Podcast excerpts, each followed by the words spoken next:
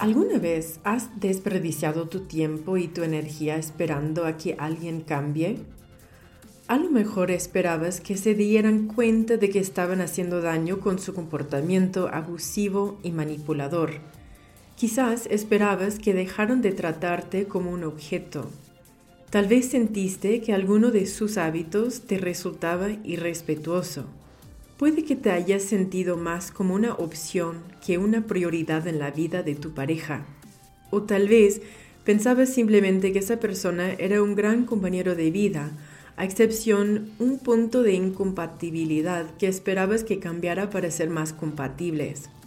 Sea cual sea la razón, y sin importar si esa persona te estaba haciendo daño a propósito o no, al final el resultado es el mismo Terminas sintiéndote desesperado, tu autoestima empeora, comienzas a bajar tus estándares y tus límites si es que los tenías desde un principio. Empiezas a creer que no mereces nada mejor. Hice un video en YouTube sobre la práctica del cambio y quise hacer también un episodio paralelo en podcast para ahondar más al respecto, porque se trata de un gran tema que surge no solo cuando lidiamos con narcisistas y otros manipuladores, sino también con la gente en general. Es muy importante hablar sobre este tema porque podrías perder meses o años de tu vida preocupándote por hacer que alguien cambie. No hay nada más frustrante y decepcionante. Desde luego que este tema podría aplicar también para relaciones en general, amistades, familia, etc.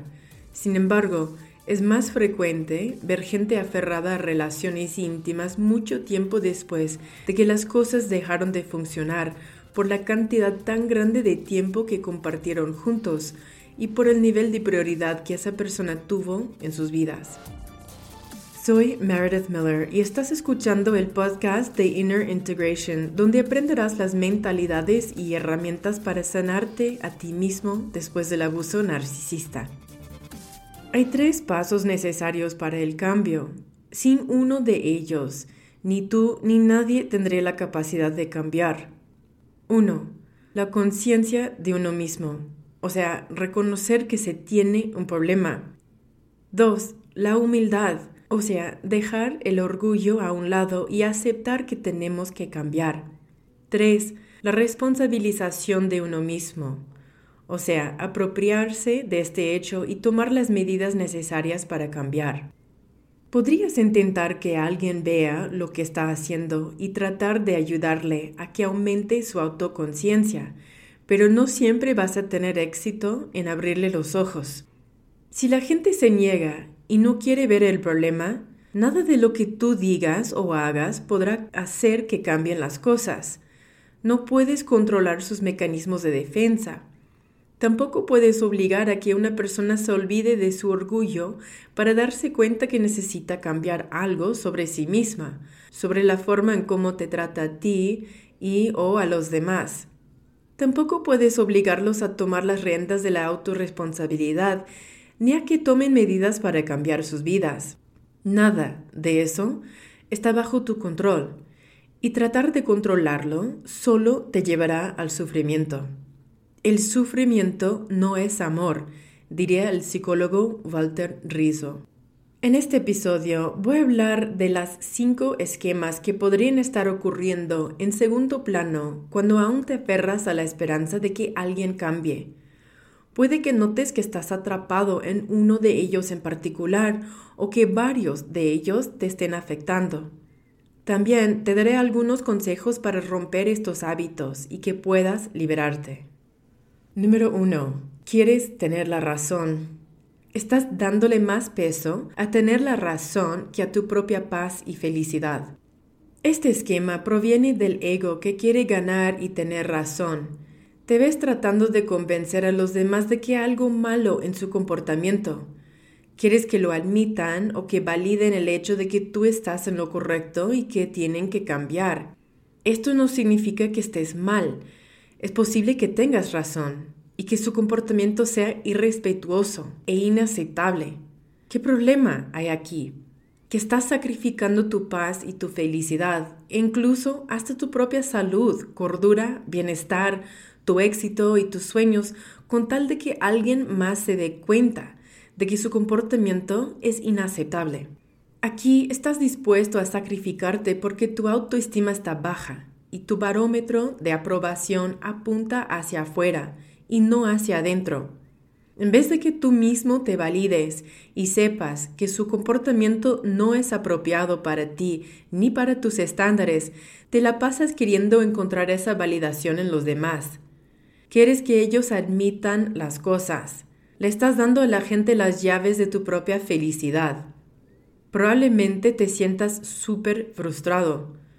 Esta situación le está causando un estrés a tu sistema nervioso autónomo que empieza a manifestarse como ansiedad y problemas digestivos y que a la larga provoca graves problemas de salud como afecciones cardíacas y enfermedades del sistema nervioso. A veces incluso podrías llegar a sentir que estás perdiendo la razón porque ¿cómo es posible que esa persona no se dé cuenta de que lo que está haciendo está mal? Probablemente estés perdiendo tu dignidad en el proceso de intentar que alguien más acepte que está equivocado. Te encuentras tolerando un comportamiento que consideras inaceptable, mientras te repites que si sigues sosteniendo ese espejo enfrente para que vean sus errores, quizás llegue el día donde al fin admitan las cosas. Esto te irá carcomiendo con el tiempo, causando resentimientos y remordimientos duraderos. La persona que más cuesta perdonar es a ti mismo. Y cuando te aferras a la esperanza de que alguien despierte y se dé cuenta de que su comportamiento no está bien, luego te lamentarás por haberte quedado tanto tiempo en una situación perdida en la que sacrificaste tanto de ti. Te preguntarás por qué te quedaste ahí, negociando con alguien incapaz de darse cuenta del daño que te estaba causando, ni de tomar las medidas necesarias para cambiar sus malos hábitos. El punto aquí es que si no puedes aceptar a tu pareja por quien es, lo mejor que termines esa relación para conocer a alguien que sí comparta tus valores, sueños y metas. Deja de querer enseñarle a los demás por qué están equivocados valídate tú mismo y sigue adelante. Número 2. ¿Quieres cargar con la bandera de la víctima? Estás buscando simpatía, lástima, reconocimiento, que la gente te considere un santo cuando les cuentas lo que atravesaste. Necesitas escuchar cosas como, pobre de ti, que haces tantas cosas y nadie las valora. Se trata de una estrategia de afrontamiento para lidiar con la victimización incluso puede verse como una forma de llamar la atención para quienes tienen rasgos del grupo B en el libro de la psiquiatría americano. Puede que estés haciéndote pasar como la víctima para justificar las formas en las que abusas o manipulas a los demás. Probablemente sientas pena por ti y te repitas el cuento de que la has pasado peor que nadie y de la injusticia que eso representa. Incluso podrías darte cuenta que estás compitiendo para ver quién es la víctima más grande y tú te quieres quedar con el premio. Podrías plantear la situación como si estuvieras queriendo ayudar, rescatar, sanar o arreglar a alguien que te está abusando, manipulando o faltando el respeto Mientras tú te esfuerzas y entregas tanto de ti, viendo que esa persona es incapaz de cambiar. Esta historia te otorga el estatus de mártir para poder cargar con la bandera de la víctima. Puede que hasta hagas berrinches diciendo que la gente te está echando la culpa por no premiar tu papel de mártir, cuando te recuerdan que tú tienes la responsabilidad de separarte si no estás de acuerdo con los términos de la relación. ¿Cuál es el problema aquí? Que no estás admitiendo tu propia responsabilidad. La estás depositando fuera de ti y esto te impide mirar por dentro para ver qué papel jugaste en esa situación. El abuso nunca fue tu culpa. Sin embargo, tú eres responsable de tus propias decisiones. Esto no quiere decir que tú no seas una víctima. Por supuesto que lo eres, Tan solo te encuentras en la etapa 1 del proceso de la recuperación, la etapa de la víctima. Todos hemos pasado por eso. Sin embargo, tú eliges quedarte ahí atrapado en vez de asumir tu propia responsabilidad para empoderarte y salir adelante. Esto implica que te vas a sentir incómodo, que adquieras humildad y reconozcas que tienes que hacer algunos cambios en tu vida. Hay quienes nunca abandonan la etapa de la víctima. Cuando eso pasa, es que tu orgullo está bloqueando tu capacidad para volverte humilde y aceptar que tienes que trabajar en ti y que el problema no necesariamente está fuera de ti. Cuando estás atrapado en este esquema, te sientes impotente. El empoderamiento surge de la autorresponsabilidad. Cuando sigues sin poner las riendas de tu vida en tus manos, estás atrapado, estancado e incapaz de salir adelante. Naturalmente vas a encontrar muchos pretextos que justifiquen por qué no puedes avanzar y preferirás quejarte en vez de hacer algo al respecto. Esto refuerza aún más tu sentido de indefensión aprendida. Probablemente estés cansando a tus amigos y les robes su energía repitiendo una y otra vez los mismos problemas sin tomar medidas al respecto. Puede que también ya estén hartos de darte consejos que ni siquiera vas a tomar en cuenta y empiecen a distanciarse de ti porque cada que platican contigo compartes tantas cosas que acaban con una sensación de negatividad y toxicidad. Aquí tu vida está fuera de control, por lo que te resultará más fácil concentrar tu control en otras personas. Pero eso nunca funciona, porque nunca vas a poder controlar a la demás gente, y esto refuerza aún más tu frustración y tu sensación de impotencia. Puede que no tengas la capacidad de ver los problemas de toxicidad que hay en ti porque te miras como un santo, un empático, como alguien que entrega demasiado y además te niegas a aceptar tus propias deficiencias. La conclusión aquí es que tienes que enfocarte en aceptar el 100% de la responsabilidad en tu vida. Tendrás que crear un plan de acción estructurado para que puedas dar pequeños pasos hacia adelante. También tienes que estar dispuesto a sentirte incómodo en este proceso. Deja de desperdiciar tu energía en quejarte y mejor aprovechala para actuar. Nadie más puede hacer esto por ti. De ti depende cambiar tu vida. De ti depende rescatarte. También es importante que empieces a enfocarte en la gratitud para que puedas apreciar las cosas buenas en tu vida, dejes de culpar a los demás y tomes las riendas de la responsabilidad sobre tu vida sin importar qué obstáculos que atraviesen en tu camino. Número 3. Tienes una baja autoestima. ¿Realmente no crees merecer algo mejor?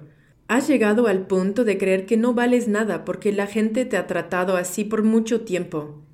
Tienes profundos sentimientos de vergüenza respecto a quién eres y la ausencia de límites y estándares le enseña a la gente que no crees que vales la pena, y esto hace que los manipuladores se quieren aprovechar de ti. Tal vez sales con personas que desconciertan a tus amigos y familiares y se preguntan qué fue lo que viste en ellos. No ves tu propia belleza o atractivo.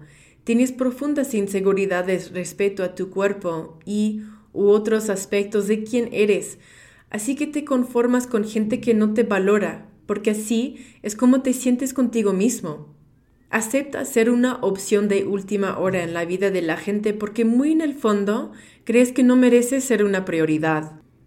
Lo más probable es que tú sí pongas a esa misma gente como prioridad en tu vida y esperes a que sean ellos quienes te contacten, dejando tu horario disponible para que cuando te manden un mensaje de última hora puedes estar disponible y los veas para recibir las pocas migajas que están dispuestos a darte para obtener lo que quieren de ti.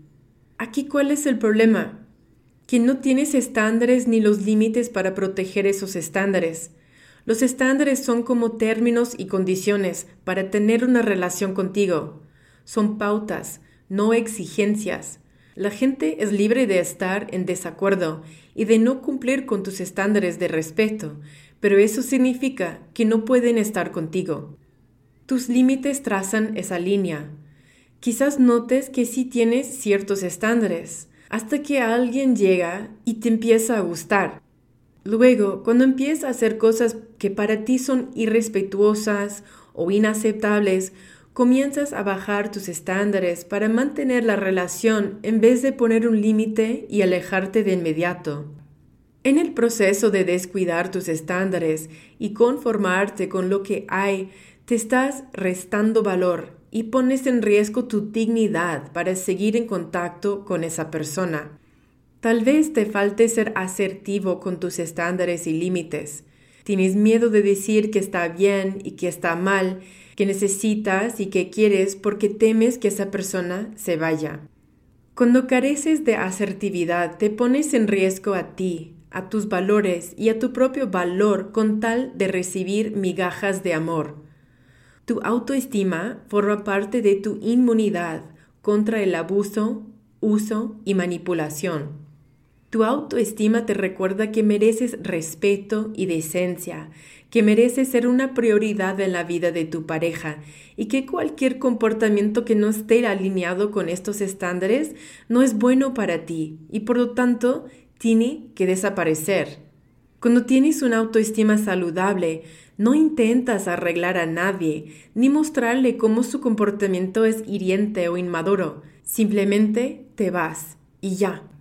La conclusión aquí es que trabajes para convertirte en un hombre o una mujer de alto valor.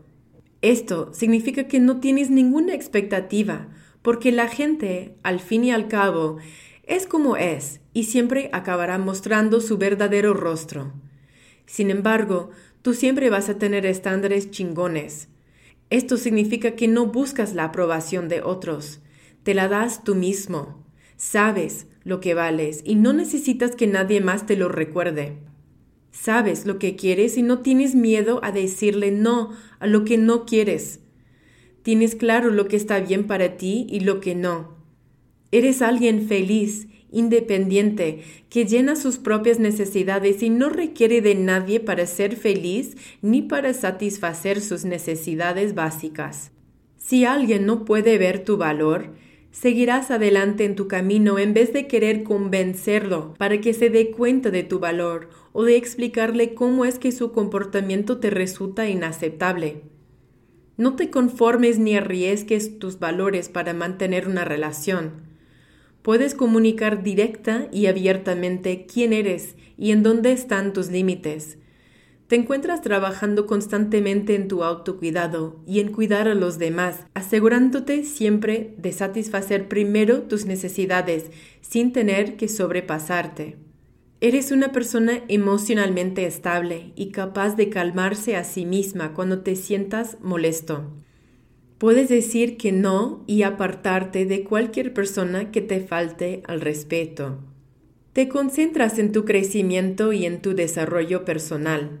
Hay algo que te apasiona en tu vida. Tienes una vida plena, repleta de cosas interesantes y no siempre vas a estar disponible. No renuncias a las cosas que consideras importantes para quedar con alguien cuando le conviene. Te respetas tú mismo y a los demás. Quieres entender a los demás y te interesas por los demás.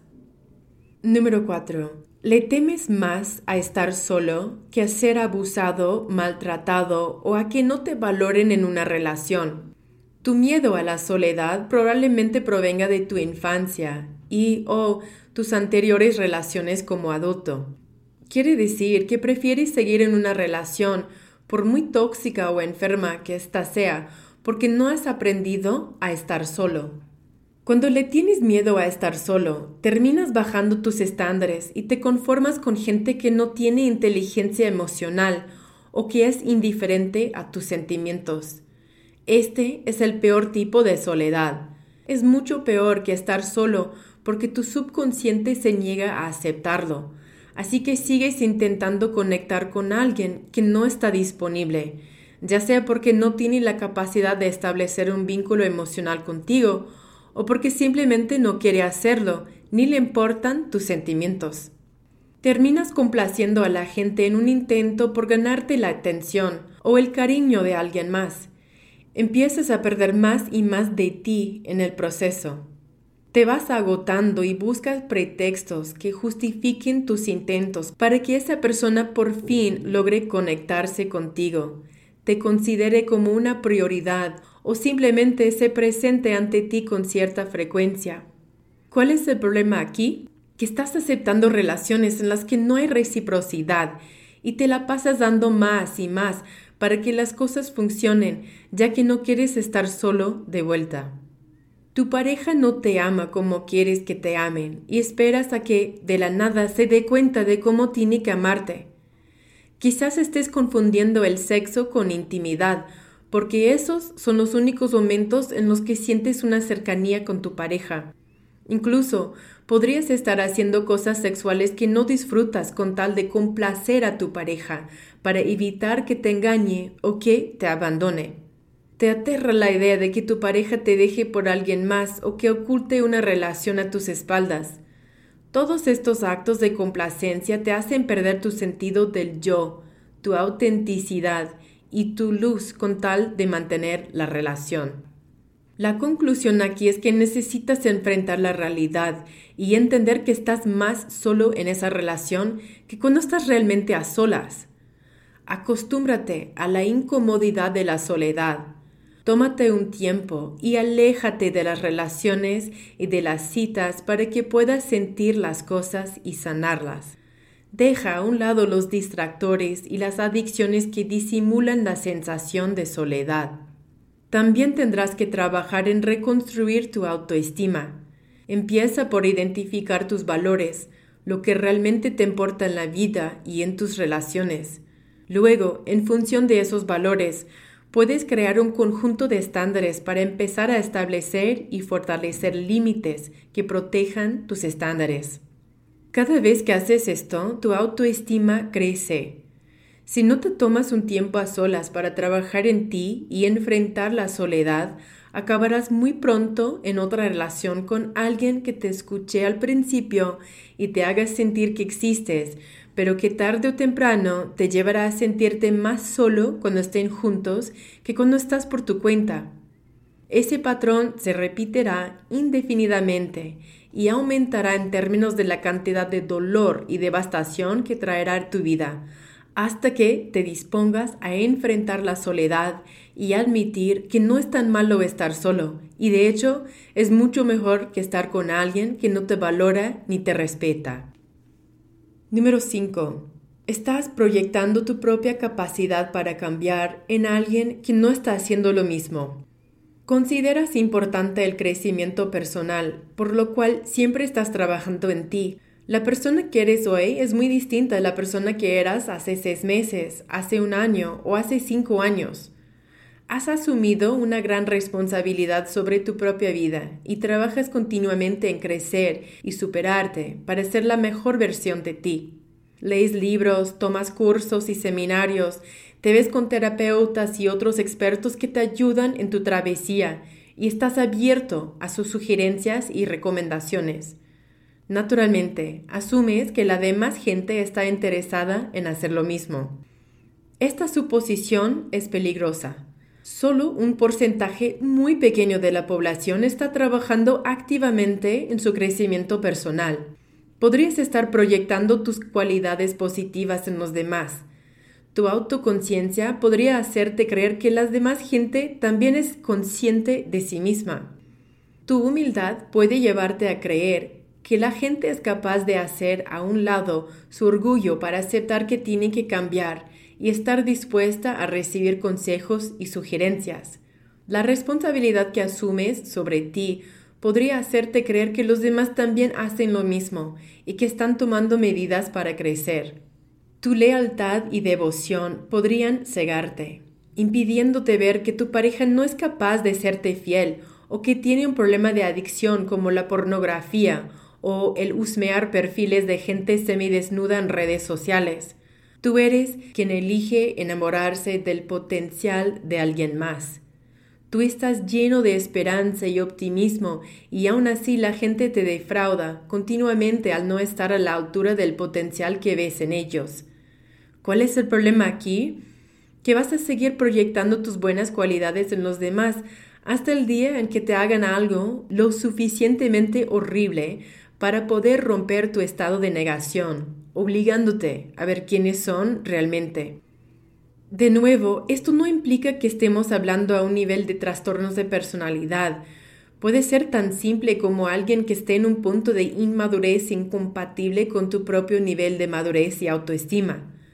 La conclusión aquí es, Deja de proyectarte en los demás y siente curiosidad por saber quiénes son realmente. Observa cómo actúa y cómo habla la gente. Pon atención en cómo describen su vida hoy en día comparada con su pasado y en dónde se verían en un futuro a corto y largo plazo. Deja que las personas se revelen por sí solas con el tiempo y créeles cuando lo hagan. Deja de buscar gente que se convierta en un proyecto por trabajar. Pregúntate, ¿en qué podrías estar invirtiendo tu tiempo y energía que sí valga la pena? Cuando conozcas a alguien, pregúntale qué hace para su crecimiento personal. Pregúntales cuáles son sus sueños y sus metas, dónde se ven de aquí a 5 o 10 años. Deja de salir con gente solo por su potencial y enfócate en salir con personas cuya realidad presente te agrade. Puede que observes que empiezas en uno de estos cinco esquemas y luego, cuando te ves obligado a enfrentar la realidad, cambias a otro. Por ejemplo, podrías empezar por proyectar tus cualidades positivas en alguien más hasta que llega el día en que se muestra cómo es en realidad. Entonces, quizás cambies de paradigma y comiences a sentir miedo de estar solo y acabes conformándote con algo que no está bien para ti, cayendo de vuelta en esa tendencia por complacer a la gente. O quizá te estés convenciendo de que no vales lo suficiente para tener a alguien que sí te respeta y se preocupa por ti, por lo que descuidas tus estándares y tus límites para seguir con la relación, perdiendo más de tu autoestima en el proceso. Recuerda que ni tu amor, ni tu ayuda, ni tus razonamientos, ni tu sufrimiento pueden forzar a que alguien cambie. El cambio proviene de un impulso interno. Cualquier cambio impuesto por factores externos durará muy poco. Puede ser difícil de aceptar, pero es una falta de respeto intentar cambiar a otra persona. Tú no eres un centro para corregir comportamientos, ni un agente del karma. Si no puedes aceptar a alguien como es al 100%, entonces esa persona no es para ti. Deja de querer cambiarla y mejoras un espacio en tu vida para que llegue alguien a quien no tengas que cambiar para tener una relación y puedas conservar tu autoestima. Si te refieres a alguien en términos de si tan solo, entonces puedes estar seguro de que esa persona no es para ti. Por ejemplo, es el padre de nuestros hijos y sería un compañero maravilloso si tan solo no fuera tan controlador. O ella es la mujer de mis sueños y en verdad la amo, si tan solo fuera más accesible en lo emocional y sexual. Esos si tan solos significan que te estás aventurando en los mares de la fantasía para dejar atrás la tierra firme de la realidad no eres una mala persona por querer que alguien cambie, para que deje de hacerte daño, pero también date cuenta que no es noble ofrecer tu ayuda a alguien que no la quiere, ni mucho menos sacrificarte en el proceso. Tienes razón, que es inaceptable que te utilicen, que te traten con abusos, manipulaciones y maltratos, pero esto no quiere decir que estés en tu derecho ni que sea tu responsabilidad el querer cambiar a alguien. Tú solo puedes hacerte responsable de ti. Así que si alguien no te trata bien, salte de ahí. Aléjate de la gente que te trate así. Otra cosa es evitar caer ante las promesas y las palabras bonitas. Ten mucho cuidado con la gente que te dice que va a cambiar, pero al final no lo hace. Dicen que tomarán medidas y luego no hacen nada o hacen exactamente lo contrario a lo que te dijeron que harían. Te están mostrando que su palabra no vale nada y que no son gente en la cual puedes confiar. Fíjate en los actos comprobables y en los patrones que apunten hacia un cambio. O están allí o no lo están. Si los actos y los patrones de cambio no están presentes, es momento de alejarte. Entre más pronto entierres la esperanza de que alguien va a cambiar, más rápido podrás liberarte tú y liberar tu tiempo y tu energía para seguir adelante, con el espacio suficiente para que llegue alguien compatible a tu vida. Cuando te aferras a querer cambiar algo o a alguien y ves que no funciona, tu autoestima se verá afectada. Haz que crezca tu autoestima concentrándote en ti y en las cosas que sí puedes cambiar. Esencialmente los cinco esquemas que mencioné implican una falta de autoestima. Trabaja en mejorar tu autoestima para que reconozcas desde antes cuando alguien o algo no sea compatible con tu propio valor ni con tus estándares. No me estoy refiriendo únicamente a quienes tienen trastornos de personalidad, sino también a cualquier incompatibilidad que sientas con la gente en general puedes ofrecerle a la gente la oportunidad de que adquiera una nueva conciencia cuando surjan problemas que no se ajustan a tus estándares. Te recomiendo que les preguntes qué piensan o sienten respecto a ese tema en particular, sin que seas tú quien revele antes lo que siente o piensa. Así vas a tener más oportunidades de escuchar una respuesta sincera. Si les dices que para ti es una falta de respeto, ellos podrían responderte que sí, porque eso es lo que quieres escuchar, y van a esconder mucho mejor su comportamiento hasta que llegue el día en que todo vuelva a resurgir. Si sientes que en verdad toman conciencia sobre algo cuando les preguntas lo que piensan o sienten al respecto, porque en verdad no se habían percatado, y además notas que están dispuestos a frenar ese comportamiento por su propia voluntad. Entonces puedes fijarte para ver si están cumpliendo su palabra o no. Puedes darles otra oportunidad. Si el comportamiento aparece de vuelta, podrías elegir una conversación más seria al respecto en donde les expreses claramente lo que sientes y piensas sobre ese comportamiento y cómo es que no se alinea con tus estándares. Si prometen cambiar porque te consideran importante a ti y a la relación, entonces podrías darles otra oportunidad. Si pasa tres veces, lo mejor sería aplicar la regla de los tres y salir de esa relación sabiendo que tú le diste varias oportunidades para que cambiaran si en verdad querían hacerlo. Ahora recuerda, a veces las cosas que alguien te haga son tan inadmisibles que para ti no ameritan una segunda oportunidad. En esos casos, no tiene caso platicar con ellos ni darle chance de nada. Puedes escoger explicarles tus motivos cuando ya vas de salida, o quizás sientas que es más seguro bloquearlos sin decirles nada, según sea tu situación. Tú eliges. Te recomiendo hacer una lista con todas las cosas que consideras inadmisibles en tus relaciones, para que sepas de antemano qué comportamientos no estás dispuesto a permitir más de una vez. No hay nada de malo en soñar ni en tener esperanzas. Solo recuerda equilibrarlo con la parte racional de tu cerebro. Pregúntale a tu mente, ¿esto tiene sentido? ¿Realmente es lo que quiero? ¿Cómo está afectando mi vida esta relación o esta situación?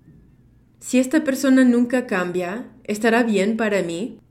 ¿Estoy sacrificando mi propia felicidad y mi autoestima para mantener esa relación? La conclusión aquí es dejar de esperar a que la gente cambie si lo que quieres es aumentar tu sentido de felicidad, tu autoestima, tu valor, tu amor propio y el respeto que te tienes. Mejor invierte tus esperanzas en tus sueños y metas. Deja de pensar que esa persona es lo único que hay para ti Pensar de esa forma frena tu felicidad y te está bloqueando el camino para que encuentres a alguien que realmente sea compatible contigo, con tus valores, sueños y metas. Nunca es demasiado tarde para empezar de nuevo. Tu mente solo intenta disuadirte porque le da mucho miedo enfrentarse a lo desconocido y por lo difícil que resulta empezar desde cero. Tienes que estar dispuesto a sentirte incómodo si quieres que las cosas mejoren. Cada que conozcas a alguien, pregúntate, si esa persona no se cambia, en este año o en los próximos cinco? ¿Me interesa seguir a su lado? Recuerda que esto no es exclusivo para que la gente que vive con algún trastorno de personalidad. Todos los seres humanos pueden cambiar, pero la gran mayoría escoge no hacerlo. Si te encuentras trabajando de forma activa en tu crecimiento personal y en tu propia recuperación, entonces busca a alguien que también esté creciendo como tú, alguien que sea consciente de sí mismo, que sea humilde, tome medidas, incluyendo la responsabilidad sobre su propia vida. La autorresponsabilidad es lo que hoy en día se considera sexy en un mundo donde la gran mayoría crece de esa valiosa cualidad. Ten en cuenta que cuando tu autoestima es saludable y te enfocas en tu crecimiento personal, el porcentaje de gente compatible contigo y con quien podrías tener una cita será muchísimo más bajo. Y eso está bien. Las cosas que en verdad tienen valor son difíciles de encontrar. Muchas gracias por sintonizar este episodio de podcast de Inner Integration.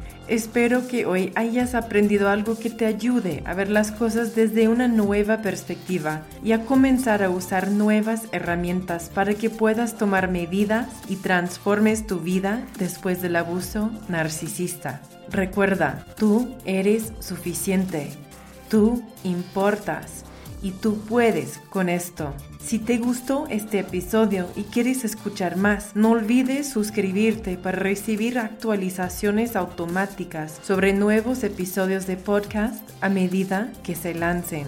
Visítanos en línea en www.innerintegration.com. Dale clic en español en el menú. En esa página podrás obtener acceso inmediato a un video curso gratuito en tres partes para ayudarte a empezar tu recuperación. También encontrarás cursos digitales que ya le han ayudado a miles de personas a avanzar en su proceso de autosanación. Puedes encontrar un montón de contenido gratuito de Inner Integration para ayudarte a sanar después del abuso narcisista en YouTube, Facebook e Instagram. Te mando un abrazote.